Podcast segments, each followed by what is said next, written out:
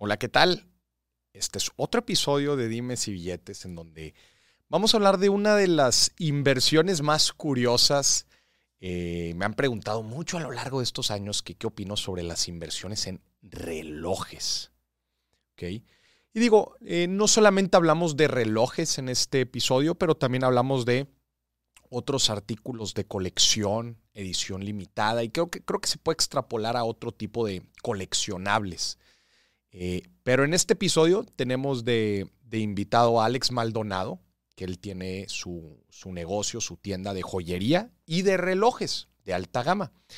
Y justamente en este episodio pues nos, nos explica cómo funciona la oferta, la demanda de estos tipos de productos, cuáles son los productos que aumentan de valor, cómo hacer una buena inversión, desde luego, en, en relojes y todo lo que necesitas saber si le quieres entrar a este mundo de comprar relojes de alta gama. Así que quédate en este episodio con Alex Maldonado, está muy, pero muy bueno. Que no se te olvide compartir el podcast. Si crees que a alguien le interesa la inversión en relojes, si están curiosos en esto, compártelo. Suscríbete a mis canales también de YouTube y en todas las redes sociales me puedes encontrar como Maurice Dieck. De hecho, puedes encontrar este podcast en video también en YouTube. Así que listo, empezamos. Bienvenidos a Dimes y Billetes, un podcast de finanzas para nosotros los otros. Aquí hablamos de dinero, inversiones y economía, todo platicado de manera sencillita, práctica y muy aterrizada, con peras y manzanas. Yo soy Maurice Dieck, un fiel creyente de que necesitamos educación financiera para tomar mejores decisiones en nuestra vida. Y también creo firmemente que juntas la educación e inclusión financiera son pilares fundamentales para que todos tengamos una vida mejor. Así que prepárate. 3, 2, 1. Comenzamos. Bienvenidos a un nuevo episodio de Dimes y Billetes especial de inversiones en relojes. Y está con nosotros Alex Maldonado. Alejandro, bienvenido. ¿Cómo muchas gracias, muchas gracias, muy bien. ¿Tú? Qué gusto, qué gusto que estés con nosotros. Ya nos conocíamos desde hace tiempo y habíamos hablado de tener este episodio especial sobre relojes. Es, un, es una industria que llama mucho la atención eh, de grandes aficionados, de grandes coleccionistas, pero Hoy vamos a hablar de la parte de inversión, cómo ver estos artículos eh, como un activo de inversión. y ¿Cuál es el fundamento del valor? ¿Cómo es que se mueven sus precios? ¿Cuáles son las fuerzas del mercado que hay afuera? Todo eso lo vamos a platicar en este episodio. Pero antes, platícanos un poco de ti, Alex. Bueno, yo tengo en el negocio de la relojería y de la joyería ya casi 15 años. Ok. Este, tengo un negocio eh, personal, no es familiar. Lo comencé yo y pues ahí vendo lo que son joyería, diamantes, anillos, argollas y por otro lado tengo otro negocio de relojería. De relojería. Que es la, la comercialización de relojes de alta gama. De alta gama. Entonces, a ver, acabas de decir que se catalogan como relojes de alta gama, porque me gustaría que la, que la gente lo entendiera desde lo más básico. O sea, lo, la gente conoce los relojes de moda, ¿verdad? Que son esos que compras quizás en tiendas departamentales, que, digamos, no te salen más de 10 mil pesos, por ejemplo. Pero de repente te puedes topar con otros relojes que pasan el millón de pesos. Claro. ¿Cómo se van catalogando los relojes? Pues de primera instancia se catalogan las marcas, las casas relojeras que los hacen. Los que tú llamas de moda normalmente son marcas que no se dedican a hacer relojes. Ok. Se dedican a hacer ropa, bolsas, eh, otros artículos de lujo y al mismo tiempo pues hacen relojería. Entonces no son manufacturas de ellos mismos, prácticamente compran eh, o ensamblan los relojes y les ponen su marca y los venden. Ok. Y existen ciertas casas relojeras. Eh, sí, hay bastantes. que hacen justamente estos relojes que estamos hablando de unos precios increíbles. O sea, ¿cuál es el fundamento detrás de evaluar un reloj en estos, en estos precios? Digo, hay, eh, ahorita justo lo platicamos, 10 mil dólares, 15 mil dólares, 20 mil dólares, 50 mil dólares, etcétera. ¿Cuál es el fundamento detrás? El fundamento del precio de los relojes son materiales. Ok. Son complicaciones que llevan las máquinas. Son... Es la parte de adentro. Lo que, te refieres? Lo que normalmente no se ve. Hay muchos que tienen la parte de atrás que le llaman glass back, que es que se puede ver la maquinaria. Por ejemplo, todos los Rolex, ninguno se le ve la maquinaria. Ok, es parte de su marca. Es parte de lo que ellos han desarrollado, no han desarrollado un vidrio por atrás para ver la máquina. Este, los materiales, las casas relojeras, la durabilidad es muy importante. O sea, estás hablando que estos relojes te pueden durar generaciones. Sí, claro. ¿Cuántos años? Pues por ahí hay una de las marcas más importantes del mundo, si no es la más importante, o bueno, al menos top 5, que dice que cuando compras un reloj no es para ti, sino para la siguiente generación. Para la siguiente generación. ¿Cuáles son las casas relojeras más importantes del mundo? Eh, en mi opinión, Patek Philippe, Rolex, eh, está Audemars Piguet, está por el momento creo que también está mm, Jagger, Richard Mille. Digo, me faltan bastantes. Ahora, ¿quién va a decir, no, es que te faltó este y te faltó la otra? Hay un sinfín de marcas. FP Journ, por ejemplo, ahorita está en su auge. Hay muy poca producción y son materiales de primera calidad. De primera calidad. Pero muchas de estas casas llevan más de 100 años, ¿no? Sí, claro. Un mundo, ¿no? O sea, ¿cuál es, por ejemplo, ¿cuál es la más vieja? ¿Cuál es la casa relojera más vieja? Híjole, pues están, de las que te dije, está Rolex, lleva muchísimos años. Está Patek Philippe, que también tiene muchos años. Está Jagger, Cartier, ni se diga. Cartier. Cartier es una de las, de las marcas más antiguas del mercado. Y, hay muchas que han desaparecido, que las han comprado otras marcas. Las van comprando otras Y empiezan a hacer su, su unión o... Ya. Oye, y, dentro de, de, estos relojes, eh, o sea, desde luego está la, la, estética, ¿no? Oye, pues qué reloj me gusta a mí. Por ejemplo, yo antes de, empezar el, programa te, platicaba que a mí me gustan mucho los Bell Ross, unos relojes que prácticamente tienes, eh, que de hecho de, en eso se basaron en, en, los indicadores en un avión. De los aviones. De los aviones mí, híjole, yo soy, a mí me encanta, ¿no? Entonces, desde luego que está la parte de apreciación estética, ¿no? De que tú digas, ay, pues es que me gusta tener un reloj así. Pero también está este otro componente de inversión. Luego la, gente, luego la gente dice, bueno, ¿cómo te puedes gastar esas cantidades de dinero en relojes? Pues que no están viendo la parte de inversión. Entonces, ¿cómo funciona a grandes rasgos el invertir en relojes? Bueno, ahí es un tema generacional que es lo que platicábamos un poquito antes de que empezáramos, la gente, las generaciones pasadas no lo veían como, como una inversión, era un 100% lujo, entonces quien lo tenía sabía que había una pérdida intrínseca en el valor. O sea, que se depreciaba. Exacto, como los carros de lujo o como muchos artículos que compramos de lujo que sabemos que es 100% lujo. El tema de la relojería, eh, cada vez se ha hecho más grande el mercado, los mercados la gente ha entendido que muchos relojes guardan su valor o guardan gran parte del valor, entonces hacen la mezcla entre usarlos y disfrutarlos y luego al final del día recuperar algo. Ahorita la demanda de relojerías es excesivamente alta después de la pandemia. O sea, en pandemia sí se aceleró. Sí, las casas relojeras estuvieron funcionando a un gran porcentaje menos. La gente. Eso aprecio. Eso hizo el, el fundamento de la escasez. Exactamente. Hubo mucha escasez, la gente que no estaba dispuesta a comprar un reloj de, vamos a poner un número de 100 pesos, ahora trae 500 pesos para ver qué compra. Para ver qué compra. Muchos están comprando especulando, que yo creo que es el peor error. ¿Tú crees que es un error comprar un reloj para la especulación? Sí, claro. A ver, define, describe, describe esto. Ahora, eh, puedes revisar en, en, internet cuánto valen. Y hay páginas que te dicen cuánto valen los relojes. ¿Cuál es una buena página? Híjole, yo no confiaría en una buena página, sino buscaría a alguien que me pudiera asesorar con el tema, porque está tan, tan malversada la información de Internet. De plano. Pero bueno, para tener una primera referencia. Híjole. O sea, ¿tú cuál es el proceso que haces para evaluar un reloj?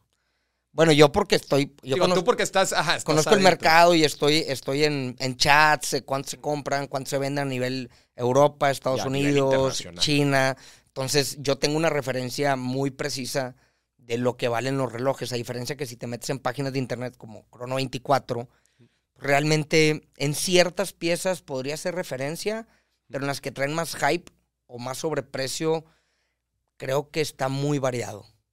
Porque los mismos. los mismos clientes o los que tienen eh, relojes, que ahora mucha gente se dedica a esto por hobby, entonces suben sus precios ahí y al momento que ven un, un reloj en 50 pesos o en 50 mil dólares, y luego llegan contigo y tú se lo vendes en 40, pues dicen, lo estoy comprando barato, pero realmente es un reloj que vale 38 de venta. Claro. Se compra 34, 35.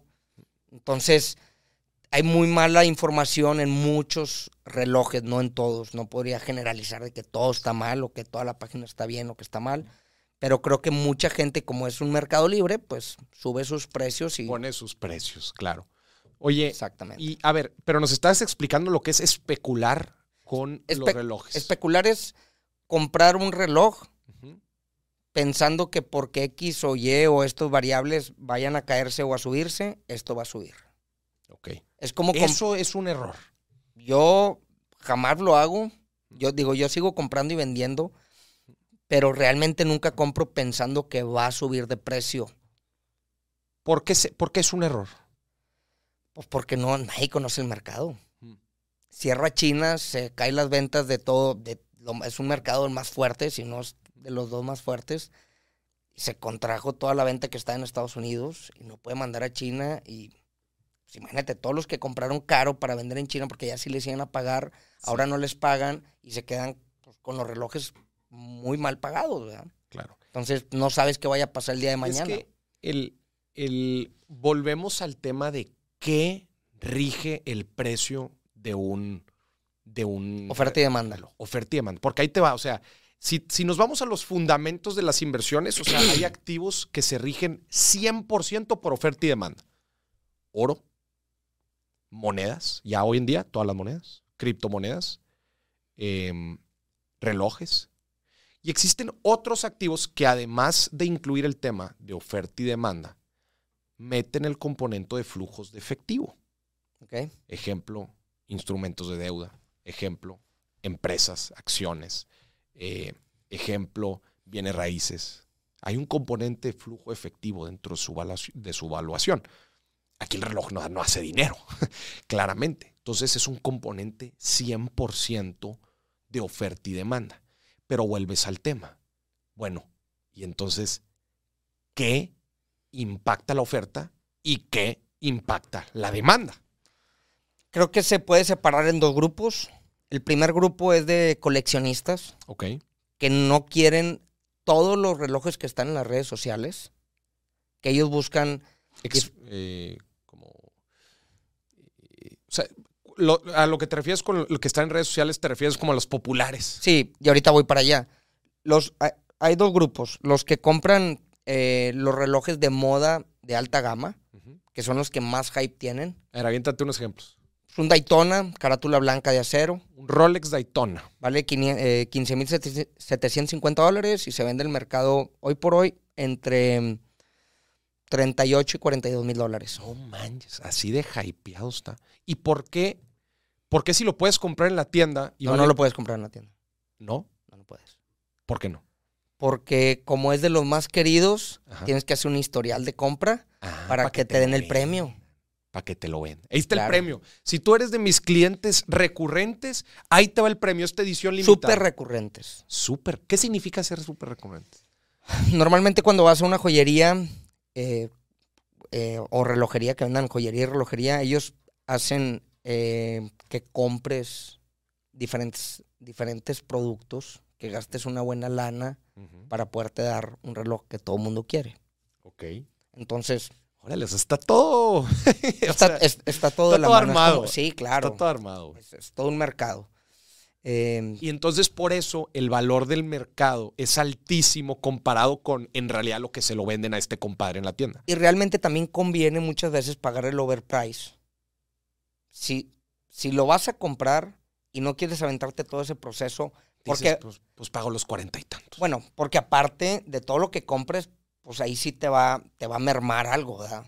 O sea, no, no compras puras piezas o puras cosas que van a subir su, claro, claro. su valor. Entonces, si haces la mezcla de la compra, imagínate que tú compres 100 mil dólares para que te vendan este de 15 y este Ajá. vale 40, entonces tú te estás ganando 30, pero en estos 100 no le estás estás... contando lo que estás perdiendo en los otros. Exacto. Ya. Exacto. Y ese Entonces, hacer el ejercicio completo, papá. exactamente. Qué Entonces, importante. Mucha gente que tiene muchos años comprando en joyerías, pues es muy fácil que les vendan este tipo de relojes. Pero las, nue- las nuevas generaciones que nada más quieren ese reloj, como todos, quieren brincar todo el proceso. Vas a pagar el overprice. Exactamente.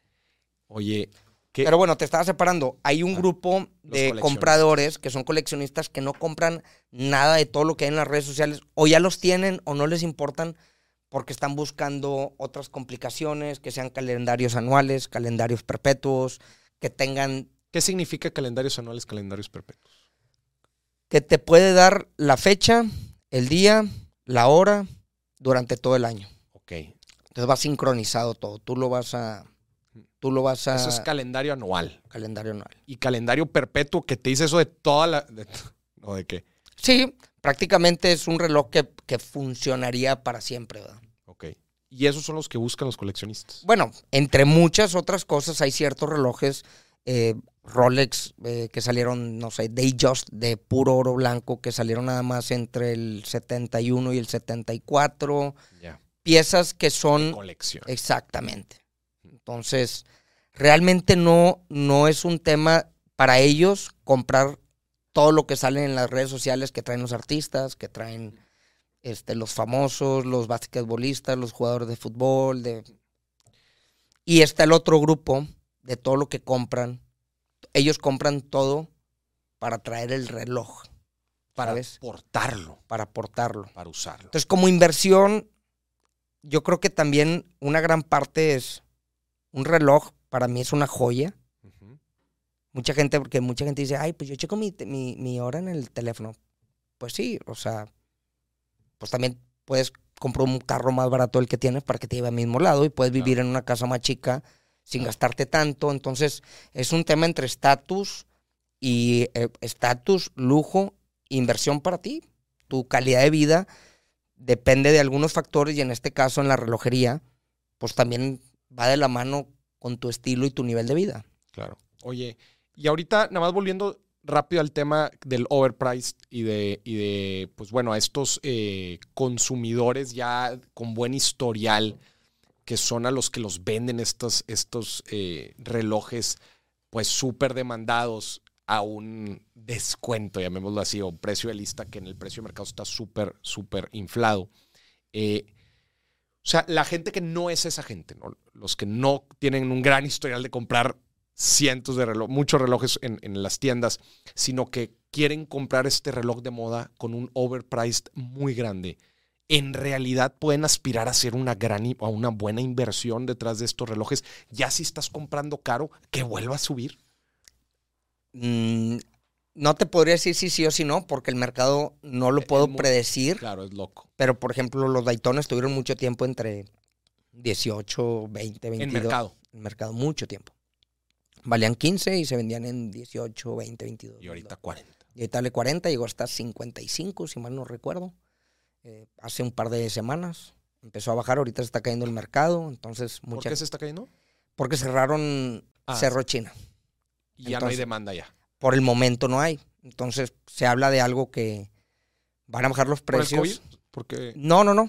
Un tema entre países, quiero pensar. o sea, que no, no puede haber comercio de relojes entre... No, no, no. Creo, la verdad, no estoy muy seguro.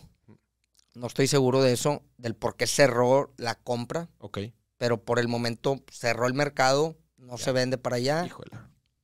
Y pues todos los que compraron con sobreprecio, porque ya si los pagaban, pues ahorita Ya. están bailando. ¿verdad? Están bailando. Oye, y a ver, pongamos este ejemplo, el Daytona. ¿Qué lo llevó a tu, a tu percepción? ¿Qué lo llevó de estarse vendiendo? Deja tú el precio de lista de 15. De 18, 20 que lo encontrabas a 45, 48. ¿Qué lo llevó? La demanda. Pero por... Ajá, claramente, pero ¿qué, qué está empujando la demanda hacia arriba? Creo yo que tiene mucho que ver las redes sociales. De plano. Sí, creo que porque gente que ni siquiera conoce relojes va y me pide, oye, quiero este reloj. O sea, de plano es el hype de redes sociales. ¿Y por qué lo quieres? Como tenis, como carros, como, canciones, lifestyles, como, lifestyle. canciones. Exactamente. Como lifestyle de que la gente quiere, quiero ese carro, quiero ¿Lo esa tienes casa. aquí el Daytona? Sí, A ver, vamos a verlo. Para la gente, pásese a YouTube para que vea aquí. Alex trae los relojes. Este es el, el Rolex Daytona. Y entonces dices que se empezó a hypear por redes sociales. es, es- es mi Es teoría. teoría, es tu Sí, o sea, teoría. aparte ha sido un reloj que siempre ha sido como el más difícil de conseguir de Rolex. ¿Por qué? ¿Por su escasez? Por su. Yo creo que. No tanto por la escasez, sino. Yo creo que la gente simplemente le ha gustado. Es un reloj muy cómodo, no es pesado, es bonito. Va de la mano con los carros. Mm. Es el Daytona. En su tiempo a mucha gente no le gustó, se vendían muy baratos y después fue agarrando mucho nombre. Son relojes que duran bastante. ¿Tienes algún otro reloj ahorita que, que esté hypeado, además de este? Este. Digo, no sé si lo tengas aquí, pero igual así, si, si los conoces. Pues podría ser este. ¿Cuál es ese? Este es un Patek Philippe 5712 de oro rosado. Oro rosado. Patek Philippe. Sí, ese normalmente viene con con piel. A mí no me gustan los relojes con piel. Le puse un caucho. Se me hace más versátil. Ok. Y este, por ejemplo, así danos precio de lista y precio de mercado. Mira, aquí lo tengo. Está muy bonito este. Está padre, ¿verdad? Este tiene back eh, transparente. Ese tiene glass back. A ver, ahí lo estamos mostrando a la cámara. ¿Cómo se llama este Patek Philippe? Es un Nautilus 5712. Es un reloj que... Pues este está hypeado también. Sí, eh, ronda sobre los 50 mil dólares más impuestos. 50 mil dólares, ahorita valor mercado. No, no, no.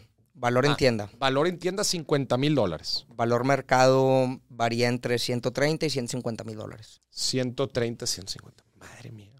Entonces, Y entonces, volviendo al tema de la especulación, lo que tú dices es, es una locura tratar de predecir que el Daytona, que este Nautilus, iba a llegar a estos precios. Claro. Es una locura tratar de pensarlo. Te quiero preguntar, hay, eh, digo, entiendo el caso de estos, ¿verdad? Y también entiendo que al igual como, por ejemplo, con las criptomonedas, hay veces el mismo hype de redes sociales está prefabricado por un grupo de gente que lo tiene para tratar de hypear el precio y después vender, el famoso pump and dump. Pero te pregunto, dentro, dentro de los relojes, del mercado de relojes, imagínate que yo tengo una lana y te digo, oye, pues así como yo puedo comprar un instrumento de deuda que me vaya a dar ciertos cupones o comprar un bien raíz que me vaya a dar cierta renta relativamente segura, eh, ¿existe dentro del mercado de relojes algunos relojes que tengan una plusvalía, no quiero decir asegurada, pero casi, casi asegurada a lo largo de tres años, cinco años? yo creo que ahorita, si compras piezas en tienda, tendrías que comprar las más populares. Por ejemplo, el Daytona, si te lo venden, lo compras. Pero comprarlo en precios de mercado de gray market Gray Market. es muy arriesgado. O sea, tendría, por lo que te entiendo es, populares en tienda son buenas inversiones, Ajá. pero ya todo lo que es el mercado secundario, ya, ya estás pagando el sobreprecio. Estás pagando un sobreprecio. Eh, yo siempre he pensado que los relojes, los más populares, van al alza. Pero no lo puedo asegurar. Cuando va un cliente conmigo y me dice, oye, pero este va a subir, le dije, no, si vas a comprarlo porque crees que va a subir, no lo compres, porque el día que baje, pues, vas a venir Tú vas a conmigo de el- que no me asesoraste bien. Cuando me dicen, oye, ¿en cuánto pago? Pues compra retail, o sea, lo que lo venden. No, pues es que no me lo venden. Pues entonces, Ese es el tema. entonces no, no quieras que yo te asegure que vas a ganar dinero, pues si no lo guardo yo. Pregunta. Entonces, ya entendí la parte de la inversión, ¿verdad? Pues es, es- es, eh, especialmente de la apreciación, o sea, o de la plusvalía, eh, es difícil de, de verlo, especialmente en el mercado secundario, y es muy difícil de predecir. Ajá. Este, en el mercado retail, en las tiendas, ahí es donde puedes encontrar buenas opciones, siempre y cuando sean pues productos altamente demandados. El problema es que para que te los vendan pro- eh, relojes altamente demandados, pues vas a tener que tener un historial. Hay algunos que, voy a decirlo, que no sean tan altamente demandados, tipo quizás algún Rolex, este, digamos, de los más tradicionales que tú sin problema lo puedas comprar en tiendas y que aún así tenga cierta apreciación. Bueno, ahorita todo lo que es Rolex, AP y Patek, llegas a la boutique y no hay nada. Ni Nada. un solo reloj. A lo mejor hay uno de mujer En las boutiques. en las boutiques. Pero ahorita por tema de pandemia o por... No, por tema de que sigue. Demanda. La gente sigue comprando. También es una forma de guardar dinero en dólares, disfrutándolo. A ver. a ¿Sabes? Como están dolarizados y el mercado está dolarizado, realmente si tú compras algo en 7 mil dólares o 10 mil dólares, el día que lo vendas, a lo mejor lo vas a vender en 6 mil dólares, pero está dolarizado. Entonces, yo lo que le digo a la gente muchas veces, sí puedes perder dinero, pero entre inflación, eh, devaluación del peso eh, y que lo disfrutas, pues ya no me parece tan... Es que era lo que te iba a decir, a ver, porque si, si volvemos al tema de atractividad por, por ser un activo de inversión dolarizado, bueno, te puedo mencionar 20 otros activos que están igual dolarizados. Aquí el tema es que lo estás usando. Exacto. Que lo puedes disfrutar, llamémoslo así. Exacto. Que me lleva a la siguiente pregunta. ¿Se deprecian con el uso? No, realmente hay muchos relojes que los coleccionistas, vuelvo a esta, a esta parte, no quiere que ni siquiera los pulan relojes de los 70 de los 60 de los 80 pues es este... Quitarle el original al reloj. Entonces quieren, si el reloj todavía funciona, no le han dado mantenimiento, está... Exactamente, así dámelo y así lo voy a guardar. Entonces, muchos relojes o muchas marcas, el caso de Rolex, antes eran muy, muy, muy accesibles, no baratos. Tenían una, una devaluación o una depreciación, más bien dicho. Pero ha agarrado mucha fuerza la marca porque hay relojes de los 80s que nunca les han dado mantenimiento y siguen funcionando. Entonces, relojes que los traen, o sea, para el diario durante 20 o 30 años y pues, nunca fallaron. Claro. Entonces, mucha gente los empezó, empezó a apreciar eso de los Rolex y ahora pues, está el hype. Pero bueno, pues, ese es el caso particular de Rolex. Sí, sí, sí. Pero en general, este. En general se deprecian. Cuando son modelos modernos, la gente los quiere nuevos. Cuando son piezas ya más antiguas, por llamarle de alguna forma, los quiere tal cual. Depende también del mercado. Hay muchos relojes que el cliente, oye, pues lo quiero, quiero que lo pulan. Quiero que quede como nuevo. Entonces hay que mandarlo a mantenimiento, servicio, ta, ta, ta. ¿El precio se ajusta a inflación? Tiene un crecimiento. Por ahí, por ahí hay una tabla de lo que subieron los precios este año Rolex y variaba mucho de modelo. Pero yo creo que sí podría ser una generalidad de entre un 6 y 7%. 6 y 7% anual. Anual. Constante. Constante. Era lo que te iba a preguntar. A ver, si yo compro ahorita uno con el objetivo de dárselo a mi hijo en 30 años, ¿va a mantener el valor o no? Depende qué marca y qué modelo compres. Inclusive dentro del mismo Rolex. Yo creo que sí, por, el tema de la, de la inflación y la devaluación de tu peso, porque vas a pagar en pesos tú que estás en México. Eh, yo lo que le digo a la raza, después de 30 años, pues a lo mejor hasta, el, si es de oro, pues hasta como oro va a valer más de lo que pagaste en ese momento, ¿no? Hay el caso de muchos relojes eh, presidentes Rolex que compraron hace muchos años, de los 80s, eh, o sea, en 4 o 5 mil dólares y ahorita lo pesas y vale mucho más por metal. Por el, por el, por el puro metal. ¿no? Este, yo creo que eh, seleccionando bien el reloj, teniendo una buena casa relojera, yo creo que lo puedes hacer sin problema. Lo puedes hacer sin problema. Muy bien, entonces vamos sumando todas estos, eh, todos estos componentes a, a la fórmula. Y entonces nos dices, sí, sí se pueden llegar a depreciar, pero luego hay veces también el uso juega a tu favor. Bueno, en, en, algunos. Hoy por hoy, como, como los carros clásicos, ¿no? Los de los 50 y 60 en perfecto estado, pues los quiere la gente, ¿no? Claro. Pero yo no sé si en el 2050 la gente quiere los del 2020 porque a lo mejor ya o desaparece el mercado o no le interesa o... Desde luego que este se convierte en un activo muy diferente por el tema del uso, ¿no? Que es algo que puedes disfrutar. O sea, es un activo que puedes disfrutar, mantiene algo, algo de su valor. Y ahorita nos mencionaba ciertos porcentajes que sabes que se van a ir actualizando y que de alguna forma funcionan como resguardo de valor. Así es. ¿Cierto?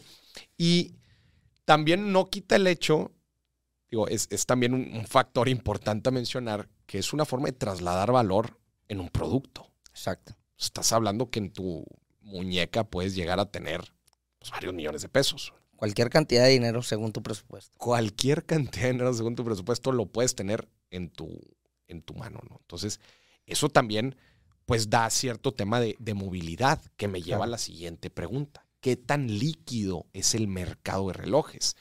Este, Oye, ah, pues yo quiero resguardar cierto valor. Ah, muy bien, pero ¿y si lo necesito en tres meses? O sea, ¿qué tan líquido es? Es muy líquido. Digo, realmente cuando conoces el mercado sabes a dónde acudir y es muy fácil. Si te mueves de ciudad o de país, pues nada más hay que preguntar, pero la naturalidad es que es 100% líquido. 100% líquido. O sea, una buena pieza, 100% líquido. O sea, en, en, un plazo de tiempo, una De- buena pieza, ¿en cuánto tiempo la podrías liquidar? Pues en 15 minutos. en 15 minutos O sea- es muy buena. Digo, si tú compras un reloj y compraste un Daytona, volvemos al mismo ejemplo, lo pagaste en 42 y te vas a, te voy a decir un ejemplo, a San Antonio y te urge el dinero, pues no te van a dar 42. o sea. O sea, Claro, lo- como en cualquier otro activo. Si lo das a descuentos, se, se te lo vuelan de bola. pero, pero, pero sí puedes recuperar una gran parte del dinero sí, claro. y te lo dan en ese En momento. caliente. Ahora, ahora con el tema de, de- de traslado de valores, pues también es importante que en mucha gente, en muchos lugares no te dan efectivo. Entonces, pues tienes que hacer transferencia y hacer todo ese papeleo, pero en 15 minutos puede llegar a un acuerdo. Claro. Alex, tú llevas ya bastantes años en el negocio de los Así relojes, güey. Y ahorita dices, no le, no le entro al tema de la especulación. Entonces, ¿a qué negocio sí le entras dentro de los relojes? A la compra-venta diaria. Compra-venta diaria. O sea, si Sí. yo, entonces, si yo lo quiero ver como inversión, dejando a un lado el tema de la especulación, ¿cómo puedo armar? Digo, yo obviamente sin ser una casa relojera, eh, y- tienda relojera, perdón, eh, ¿cómo yo puedo armar un negocio de, oye, pues vamos a em- empezar a comprar algunos relojes y vamos a irlos vendiendo? ¿Cómo, cómo Para empezar el negocio de la relojería. No, no, no, no, no. O sea, yo no quiero, yo no quiero poner una tienda, Ajá. pero yo quiero, pues, comprar y vender relojes con, con márgenes de ganancia. ¿Se puede hacer? Sí, sí se puede hacer. De hecho, tuve un cliente que tiene... es un- Imagínate que te digo, Alex, a mí me valen madre los relojes. O sea, yo no, a mí no me gustan, no me los pongo, nada. Pero quiero hacer lana. Entonces, no voy a especular, pero voy a comprar y vender. ¿Se puede? Sí, nada más que es quién te va a vender y a quién le vas a comprar. Pero imagínate que Digo, vas- a quién, perdón, a quién le vas a comprar y a quién le vas a vender. imagínate que llego contigo, ¿no? Porque, porque tú tienes la tienda y tú, tú, tú, tú integras oferta y demanda. Yo te digo, pues yo tengo aquí el capital. Vamos a ponerlo a trabajar. ¿Cómo se podría? Híjole, digo, en el caso específico mío, eh, es muy difícil hacer eso. Porque como el mercado no lo comprende la gente, tener a alguien que quiera sumarse al negocio y luego tenerle que explicar del por qué compraste, cómo lo compraste, en qué te basaste, este, pues sería como darle ahora sí que razón a alguien más que no tiene idea de cómo funciona el negocio. O sea, hay piezas que puedes comprar y te puedes tardar ocho meses en venderlas, como te puedes tardar ocho horas. Entonces, el que llegue alguien con capital, aparte, tendría que, tendría que ser alguien como inversionista, y yo creo que es un, o sea, o le das un rendimiento como, Ajá. como cualquier otra persona. Terminarías armando tu fondito, eh, pues raza, depositen aquí y yo, Alex, yo soy el trader. Exacto. ¿Funcionaría algo así? Híjole, no estaría tan seguro. ¿Por qué? Pues porque, digo, si, si nadie te habla para preguntarte que No, a cómo ver, vas y... Tomas las decisiones, es como en una casa de bolsa, digo, bajo, Sí, ciertas, bajo ciertas circunstancias existe el trader, que es el que está manejando varias cuentas, ¿verdad? Y, la, y, y las, las cuentas no le están marcando todo el día, oye, vende Apple, vende. Al contrario, se resume a un comité técnico del fondo y ellos son los que toman las decisiones todos los días. Pero imagínate que yo llego contigo y te digo, Alex, aquí está mi lana, güey. Vengo en un año. ¿Podrías generar un rendimiento? Sí, claro. Pues sí, pues es tu negocio. Sí, o sea, sí podría, y podría dar muy buen rendimiento. El único, el único tema es que no hay mucha gente así, o al menos yo no conozco gente, te doy lana y vengo en un año y me avisas cómo te fue. O sea, realmente Yo, si les promete cierto rendimiento, pues igual y sí. sí, pero hay gente que quiere estar viendo y quiere tener la seguridad de su lana y con un contrato, pues no, o sea, Se digo, la verdad es que nunca me he animado yo a pedir dinero para hacer el negocio. Este, pero si lo pones bajo esa perspectiva, yo diría, pues te puedo firmar un contrato o te puedo Pagaré. Sí, claro, pero pues la gente también dice, oye, pues ¿cómo tú vas a soltar toda mi lana o tanta lana simplemente con un pagareo con tu palabra? Entonces, Y también alguien que, eh, no sé, si, si buscas ese, respondiendo a la pregunta, imagínate que tú me digas, te doy el dinero, yo te digo, bueno, ten tú los relojes y cada vez que quiera venderlo yo te tengo que hablar a ti para que tú me Sí, mandes no, a alguien es para que yo lo vaya a Es mostrar. una locura. Entonces se, se pierde, ¿no? Oye, y, y volviendo al tema de los sobreprecios, porque creo que es uno de los principales miedos que la gente tiene. Digo, desde luego que compran los relojes para disfrutarlos, pero pues nunca está de más comprar bien. Claro. ¿Cómo asegurarme de que no estoy comprando caro? Pues yo creo que con. Pues yo creo que sí vale la pena hacer una investigación en internet, ver los precios. La verdad, las cosas que nadie te va a decir si estás comprando caro o barato, la decisión la tienes que tomar tú. Pero obviamente también tienes gente conocida como tú. Digo, Sí, no sé claro. si alguien me ofrece un reloj, tú serías una persona que a mí se me ocurre decirle, oye, güey, me están ofreciendo este pedo. Claro, no, no, y con todo gusto te ayudo. El único tema es que si me dices, oye, voy a comprar este reloj, está caro o está barato, yo te contesto, pues es el valor mercado. No, pero hay veces no es el valor mercado. Ah, no, no, no, no. tú Bueno, dirías, este es el mercado. yo te diría, paga tanto, pero realmente si tú me dices, el Daytona, y me lo ponen en 38, diría, pues es buen precio porque está en 42. Porque es el mercado. Pero no real- te puedo asegurar si va a subir o si va a bajar. Claro, estoy, estoy de acuerdo. Exacto. O sea, sí, sí, digo, hay mucha gente que me busca para eso y le digo, yo pagaría tanto. Entonces, o- ¿tú, tú recomendarías como siempre tener a tu gente de confianza que está metido en el mercado, que conoce los precios, para decir, oye, me están ofreciendo esto. ¿Tú, tú cómo ves? Sí, yo recomiendo 100% eso. El único tema este, es que cuando les preguntan a los que venden, quieren hacer menos lo que estás comprando para venderte algo a ellos. Y ahí es donde la gente deja de preguntar y se, se devuelve al mismo problema que tiene de no saber a quién preguntarle. Ok. ya, Entonces, porque sí, te dicen, ah, pues este güey trae lana. Mira, no, no, está muy caro. Mira, mejor este. Y por el otro lado, de los que vendemos eh, relojería, es que te preguntan y luego te dicen, bueno, te lo vendo. Entonces, oye, ¿cuánto, oye, ¿cuánto vale el Daytona? 42 mil dólares, te lo vendo en 41. Y pues no funciona así porque no le puedes poner tú el precio.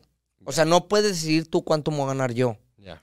¿Sabes? Es como si yo te digo, oye, necesito que me vendas esto en tanto porque en esto lo quiero pagar. Pues no es, no es lo que tú quieras, es lo que el mercado marca. Entonces, también cuando no tienes a alguien de confianza, que tampoco has hecho ningún trato nunca en tu vida, y le quieres estar preguntando, oye, ¿en cuánto vale este? ¿En cuánto lo compro? ¿En Sí, cuánto lo vendo? Pues realmente, lejos de querer ayudarlo, dices, pues está comprando y vendiendo y está haciendo lo que yo hago con lo que yo le digo, Claro.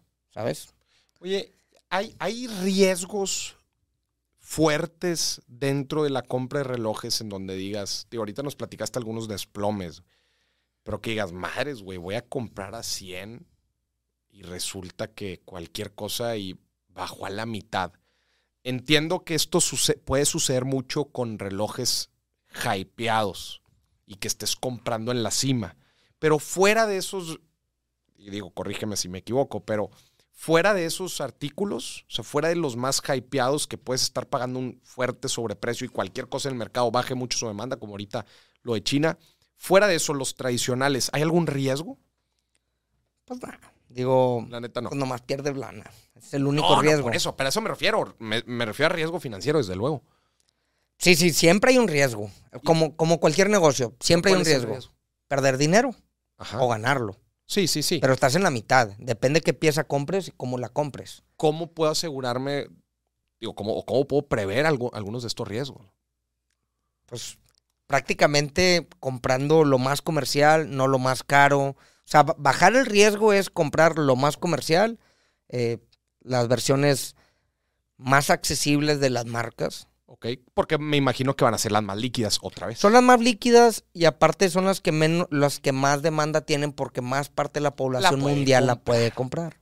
Exactamente. Entonces, si tú compras un reloj de oro que nadie quiere, pues te lo van a, te lo van a querer te- pagar muy matado. y claro. te urge la lana, pues tan Exactamente. pues sí, papá, pero es esto. Pero el de acero se lo puedes, se lo puedes ofrecer a tus amigos. a- Nos acabas de dar muy buena carnita. Entonces, relojes comerciales que relojes comerciales, principalmente los de menor, eh, los de menor precio de las casas, que son eh, los que mayor porcentaje de la población van a poder tener acceso. Es como cuando dicen en un bien raíz, Oye, vas a comprar un departamento, pues cómprate el más chiquito y el más barato porque es el probablemente va a ser los Que primeros más que se- rápido que más, más rápido van a salir. Entonces, ese, ese justamente era lo que, lo que quería hacer. Entonces, muy bien. Para reducir el riesgo, buscar estos relojes comerciales, los más baratos dentro de, de- de- de las casas. Muy bien. Para buscar relojes con, la, con el mayor porcentaje de ganancia. Yo sé que ahorita dijiste, es bien difícil especular, pero Normalmente son los mismos, porque son los que más gente puede pagar. o sea, son, los, son los mismos Son- que pueden tener grandes Exactamente, bandadas sí. de- de- de- Todos los que son de acero, normalmente eh, la mayor parte de la gente los puede pagar. Digo, no es un producto barato, pero ya entrando en este, en este mundo de la gente que compra relojes, pues son accesibles hasta cierto punto. Entonces, lo La demanda es mucho más que los, que los más caros, ¿no? A ver, danos nombres muy puntuales y precios de justo este sweet spot de relojes que estás diciendo que es bajo riesgo y alta, y alta probabilidad de, de plusvalía. Bueno, por ejemplo, hablando de Rolex, eh, todos los GMTs, los submarinos, los Oyster Perpetual, los Datejust, Todos esos entran dentro de la categoría. todos entro- son relojes de entre 8 y 11 mil dólares. 8 y 11 mil dólares. Que es mucha lana, pero al final del día, pues son los que más, la gente que compra relojes son los que más puede comprar y que más les puede gustar y aparte son de moda y traen un hype interesante. Este, ¿De otras marcas? Échanos ejemplos. Por ejemplo, en Cartier, Los Santos, de acero también, de Patek Philippe, los, bueno, ahorita el de acero que lo descontinuaron, el azul, era como el, el- el más económico, el Aquanaut, también un reloj de 20 mil dólares y se ha ido a los cielos los precios. Em, normalmente en las marcas de alta gama los de acero son más baratos. Desde luego, pues sí. Entonces, normalmente las marcas por los de acero son los que más, más rápido puedes vender, más difícil puedes comprar en las tiendas, porque son los que más rápido se desplazan. Entonces, al momento de, de hacer una inversión, como tú dices, de un reloj, yo, yo, recomendaría uno de acero, que no descarto los de oro ni los de platino, pero si tú quieres tener la mayor liquidez rápida posible, tienes que comprar uno de acero. Si compras uno de platino, que también hay un su mercado, los de oro tienen su mercado, los de titanio tienen su mercado, los de las marcas eh, independientes tienen su mercado, pero lo más comercial pues, son los de acero. Ya. Oye, y comparado con otros, con otros activos, llamémoslo así. Por ejemplo, tú que estás metido en el tema de joyería. Comparar un reloj, por ejemplo, con eh, contra comprar diamantes o comprar bolsas de muy alta gama. ¿Cuáles son las diferencias? Porque luego también dicen, no, es que las bolsas Chanel que se aprecian y la fregada. Este, no, pues es que yo mejor tengo diamantes y esos los traslado también a todos lados. ¿Cómo verías ese tema? Bueno, el tema de los diamantes, también desde mi punto de vista, igual que el oro, para mí son dólares haciendo dólares, pues. Eh, no se echan a perder, no se pudren. Digo, te los pueden robar o se te pueden perder, que ese es como el costo que tienes que cuidar, ¿no? De las cosas que tienes. Pero para mí es algo muy seguro a largo plazo y darle vuelta a lo mismo se convierte simplemente en como una maquinita de, de funcionar por sí misma. Suben los precios, se ajustan los precios, bajan los precios, vuelves a ajustar precios. Tienes que, para mí es como un portafolio distinto, el oro, los diamantes, los relojes, bienes raíces, los carros. Son a clases de activos distintos. Este, mucha gente todavía no entiende el tema de los relojes. Yo, por ejemplo, hace en pandemia cambié una camioneta por un reloj. La gente dice, ¿cómo cambiaste una camioneta por un reloj? Pues valía más el reloj. O sea, no, pero el, el- el hecho de hacer un trueque, porque pues, es un trueque, el hecho de hacer un trueque de un reloj por una camioneta como que a la gente le causa... Físicame- físicamente causa pedo, claro. Pero para mí es, pues si vale más, por como porque no lo cambio. Claro. Igual lo pude haber cambiado por un diamante. Por diamantes. O claro, por dos kilos de oro. O sea, para mí todo eso es dinero en efectivo claro. que Son puedo... resguardo de valor. Exactamente. Todo es un resguardo, inclusive el mismo dinero. ¿El dinero qué es? No es nada. Sí, el dinero se evalúa y los diamantes tienen un crecimiento del 8% anual, por ejemplo. los relojes, ciertos relojes, ciertos diamantes también, no puedo generalizar, cualquier diamante va a subir de precio, ¿verdad? Pero hay una tabla que marca las claridades, los colores, los tamaños, cómo, cómo valen por, por el quilataje, que el quilataje es una medida de peso, cómo valen, entonces cómo se van apreciando año con año y tú puedes ir viendo que pues, realmente sigue valiendo más. Yo tengo clientes de hace 10 años que vuelven para hacer un upgrade y para mí es negocio comprar lo que ellos pagaron, o sea, pagarles lo que ellos pagaron en su momento dolarizado, porque ya en 10 años subió bastante el, el diamante, ¿no? Oye, y contra otros artículos, por ejemplo, poníamos. Ah, bueno, con- Hablábamos de las bolsas. Mira, yo, yo no estoy tan metido en el tema de bolsas, más que las que compra mi señora, pero eh, ciertas bolsas creo que sí tienen un sobreprecio y que es la misma historia de Rolex. Tienes que comprar en la misma tienda, hacer Y tu... te traen la chiquita, que es la eh, edición limitada de. De- sí, exactamente. O la que trae algún artista y la les dio duro para venderla en las redes sociales y la venden mucho. Yo creo que una bolsa se te echa a perder, se puede mojar, se te puede perder, o sea, aparte de que se puede echar a perder porque pues unas son de piel y otras, hay un por ahí una marca eh, que sacó una como de como de estas que, que llevan para hacer en, en los mercados, ¿cómo se llaman? ¿Reciclables? No, no, no, no, no. Es una bolsa que antes se utilizaba mucho como de malla.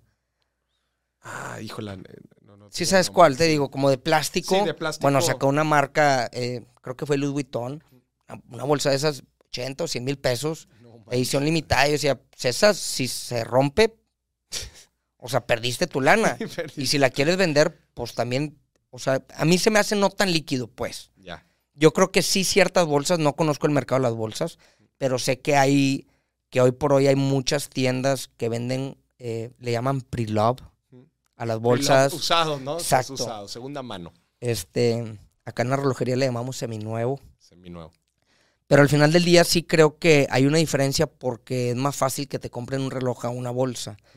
Eh, zapatos también pues, se devalúan. Se, se, O sea- se desga- Es que también la palabra importante es el desgaste. A un reloj se desgasta, lo pules, le das mantenimiento y queda otra vez como Hay- nuevo. Hay formas de Claro. mantenerlo físicamente. Exactamente. Físicamente, mejor que otros artículos. Entonces, gran parte, ahora que mencionas, gran parte de lo que tumbó el mercado de las joyas y de los relojes fue, fue la tecnología, por ejemplo.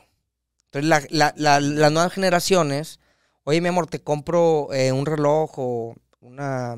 No, cómprame el iWatch. Cómprame el iWatch o el iPhone o un- una laptop nueva y pues valen 30 mil pesos, 20 mil pesos. Yo le digo a mi esposa, todo lo que venden en Apple ya, o sea, todo vale 20 mil pesos como mínimo. Claro. Entonces, las nuevas generaciones o quieren una bolsa o quieren un, un, un teléfono o un iPad. Ahora con la pandemia, como que a mucha gente sí le cayó el 20 y empezó a comprar más joyería, ¿eh? Ya. Porque, ¿Por Está- qué crees? pues porque al final del día, si necesitas resguardar tu dinero, pues no lo puedes resguardar en un iPhone. Entonces, yo desde muy chico vi que mi papá le regalaba una cadenita a mi mamá, un anillo, y con el paso del tiempo, pues vas haciendo ahí todo, todo, entonces, yo cuando empecé en el negocio de, de joyería, el oro estaba en 250, 300 pesos el gramo. Hoy por hoy está, creo que lo chequé en la mañana, hablando por gramo, creo que en 750, 800 pesos. Sí, pasaron 15 años.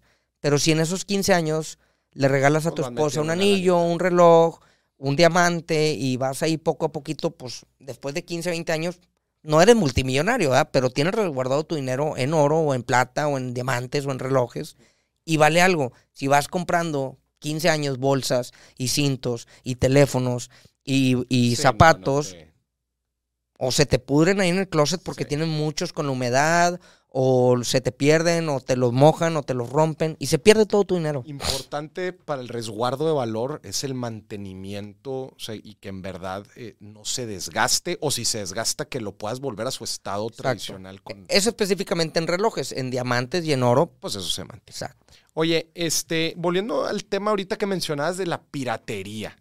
O sea, ¿qué, ¿cómo cuidarnos del tema de la piratería? Porque hoy en día luego también, no sé, fue lo primero que se me vino a la mente ahorita que dijiste del reloj por el carro.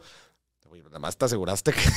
No, Sí, no, a ver. que- O sea, ¿cómo te aseguras de eso para que no te, no te mencen? A ver, yo tengo En mi negocio tengo un relojero, que ahí abro todas mis piezas, les doy mantenimiento, las reparo, etcétera. Pero eh, lejos de ahí, yo mantengo un círculo muy cerrado de compra y venta. Ok. Realmente trato esto que sea con puros amigos, conocidos o recomendados de los mismos amigos que me dan referencia. Eh, ahorita hay, hay réplicas de relojería muy, muy similares. Sí, me imagino. Este, hay muchos fraudes por internet. eh, y, y también para venderlo también es un tema porque pues la gente, oye, mándame la transferencia y no te la mandan, rebotó el cheque, tú entregaste. Entonces Hijuela. la gente también no, no confía mucho en cualquier hijo de vecino como para hacer este negocio. Y yo tampoco ando en la calle diciéndole, oye, ¿qué reloj? Buscando Sí, exacto. gente. O sea, yo tengo mi círculo cerrado de a quién le puedo comprar y a quién le puedo vender. De ahí ha ido creciendo a lo largo de los años. Que si tengo un tema con un reloj, pues te puedo hablar, oye, Claro. El reloj no está bien o cualquier cosa. Nunca me ha pasado en la vida, la verdad. Este, Es que pues sí, me imagino que vas creciendo con gente de confianza, ¿va? También. digo, es mi estilo. Hay mucha gente que compra y vende al público.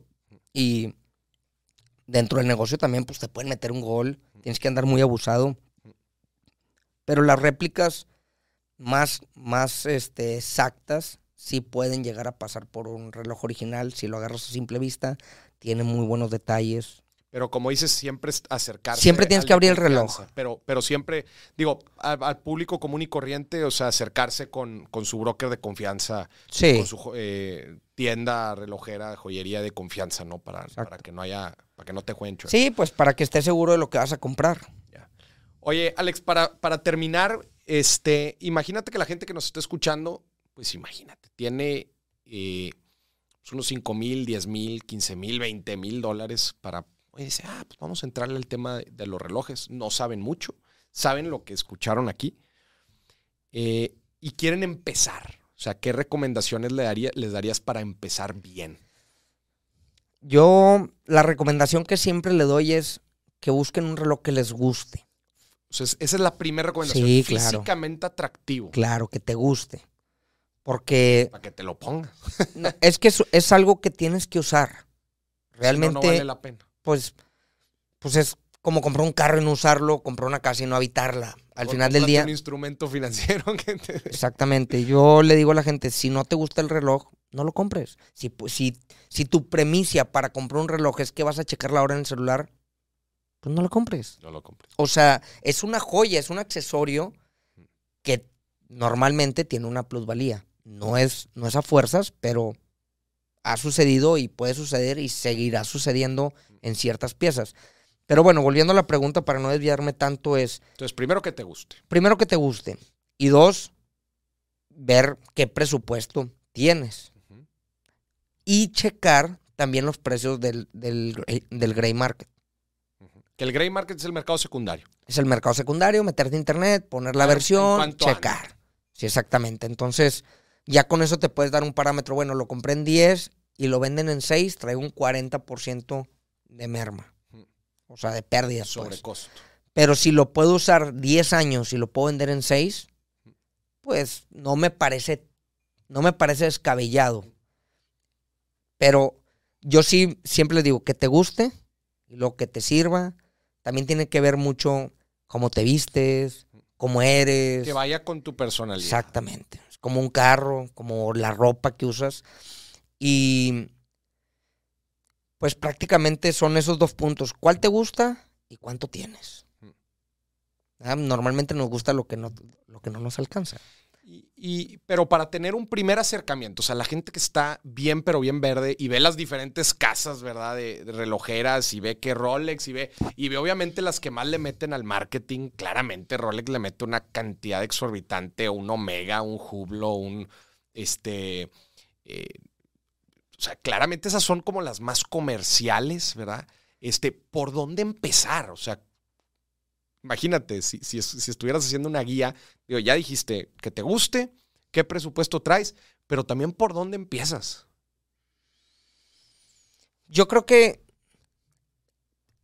digo, parece como asesoría de imagen, pero a ver, ¿qué te gusta? ¿Cómo te vistes? ¿Qué te alcanza? Ver el por qué. Yo, yo sí me metería un poco a ver, a ver, ¿por qué Omega? ¿Por qué Rolex? ¿Por qué Cartier?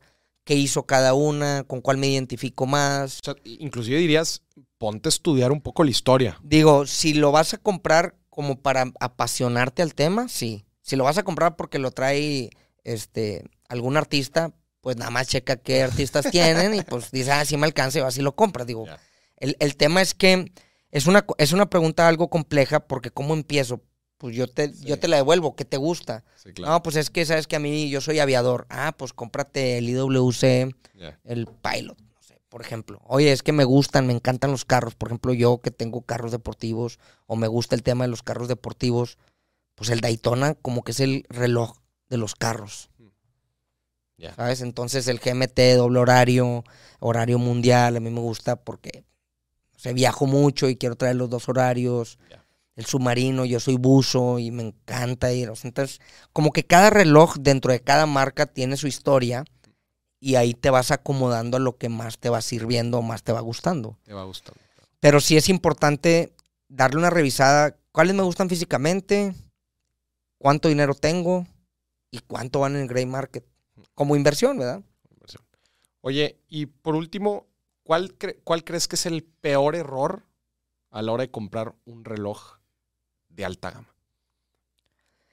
El peor error, desde mi punto de vista, es comprar un reloj de alta gama que tenga piezas que le hayan cambiado. A ver. Haz de cuenta, eh, aquí traigo un, un ejemplo, fíjate. Aquí traigo un ejemplo. Este es un Rolex Presidente. Ajá. Tiene la carátula muy bonita. Le llaman madre perla. Está, está precioso el mendigo reloj. Mira, lo vamos a poner aquí en la, en la pantalla para que vayan a YouTube a verlo. Este es un Rolex Presidente. ¿De qué año? Ese debe ser de los ochentas. Este es de los 80. Este es el típico que tienen eh, Todo mundo. todo mundo, el- el- eh, los artistas en las películas igual. eh, Bueno, ahorita ya hay un modelo más grande que es de 41 milímetros. ya. ¿Y este cuál fue el tema? Que los, que los diamantes que están incrustados en la caja no los hizo Rolex. Se los pusieron. a- Se los pusieron aparte. Ok. Entonces, lejos de darle una plusvalía a un reloj, le quita valor. De plano. Claro, porque pues no son hechos en la fábrica y el trabajo que hace Rolex pues no lo puede hacer No lo puede hacer un joyero regular. O a lo mejor sí puede hacer muy buen trabajo, pero le, le resta. Sí, le- O sea, imagínate que compres un Lamborghini y le pones unos spinners. sí, pues sí. Te o sea- estás dando en la mano. Exacto, y que ya no se los pueda quitar nunca. Entonces, estos diamantes que vemos aquí, estos son Aftermarket le llaman. aftermarket. Son Entonces, después. Y hay muchos relojes que les cambian las carátulas o les ponen diamantes o le hacen... Hay unos que los graban. Hay mercado para esto, ¿eh? Ojo, o sea, sí hay un que mercado... alteran, que alteran los relojes. Hay un mercado que le gustan los, los relojes modificados. Pero el peor error para, como inversión es comprar relojes alterados. alterados o modificados. Y también, mi- también platícanos el otro error que habías dicho, el de especular. Ah, bueno, ese, digo, pensé que les había quedado claro. Pero otra vez. Pero sí, comprar un reloj para ver cuánto se van a ganar es como los bitcoins que compraron hace seis meses y ahorita están todos llorando. Suma, suma especulación. Especialmente porque nos enteramos de estas cosas en su mero hype. ¿Estás de Exacto. Y te quieres montar y está Te bien. quieres montar, pero las probabilidades de que siga hacia arriba es complicado. A ver, ojo, yo en el mercado, o sea, yo que me dedico a esto, me ha pasado que compro piezas caras y termino vendiéndolas abajo del valor, que a mí en lo personal no me molesta por... O sea, asumes pérdida. sí, claro, pues, como, como en cualquier negocio. Muy bonito este. Gracias. ¿Cuál me vas a dejar aquí? Este, ahorita vemos cuál sea. Yo creo que un Patek Philippe, fíjate. Así de azul. Se ve bueno, ¿ah? Este, Entonces es el tema de la especulación. sí, ahorita yo creo que los relojes ya van a, van a bajar porque subieron exageradamente los relojes. ya. Ahorita los activos financieros, las, este, las acciones, las criptos, desde luego, todo está cayendo en picada en el 2022 por una por una este compra excesiva que hubo durante la pandemia. Eso fue lo que va, eso es lo que va a pasar con los relojes. Están comprando. ¿Vas a voltear? No, no, no. Compraron mucho, toda la gente tiene, se cae un mercado, empieza la gente a detenerse ahorita. Están esperando que bajen más y los que tienen que comprar un caro no quieren vender. No quieren vender. O dicen, oye, lo voy a perder. Sí, claro. Entonces, llegaron a precios históricos, Exorbitantes. exorbitantes, relojes de acero de 30 mil dólares. Hay por ahí un Patek, 250 mil dólares. No manches. Que, por ejemplo, el mercado de los coleccionistas dice, ¿por qué voy a comprar un reloj que nada más me da la hora por ese precio? Mejor compro este un calendario anual o turbillón o ya otra entramos. en- Máquinas más complejas. Exactamente. Si voy a gastar esa lana, pues mejor me compro un mejor reloj, no el reloj que trae todo el hype, porque lo tiene Juanito Perenganito, ¿no? Claro. Al final del día, ese es como se dividen los mercados. Y sí, nada más ahí hacer la, la distinción, no sé si quedó claro durante el episodio, pero, pero porque la gente cuando no sabe este tema cree que todos los relojes pues nada más te dan la hora. Y ahorita que dijiste, ¿por qué pagaría ese precio por un reloj que nada más te da la hora? Pues que no todos nada más te dan Ah, la no. hora, pero no, tienen máquinas. eh, Tienen máquinas más complejas. complejas, te dan el día, la fecha. Bueno, sí, te dan el día, la fecha, el año.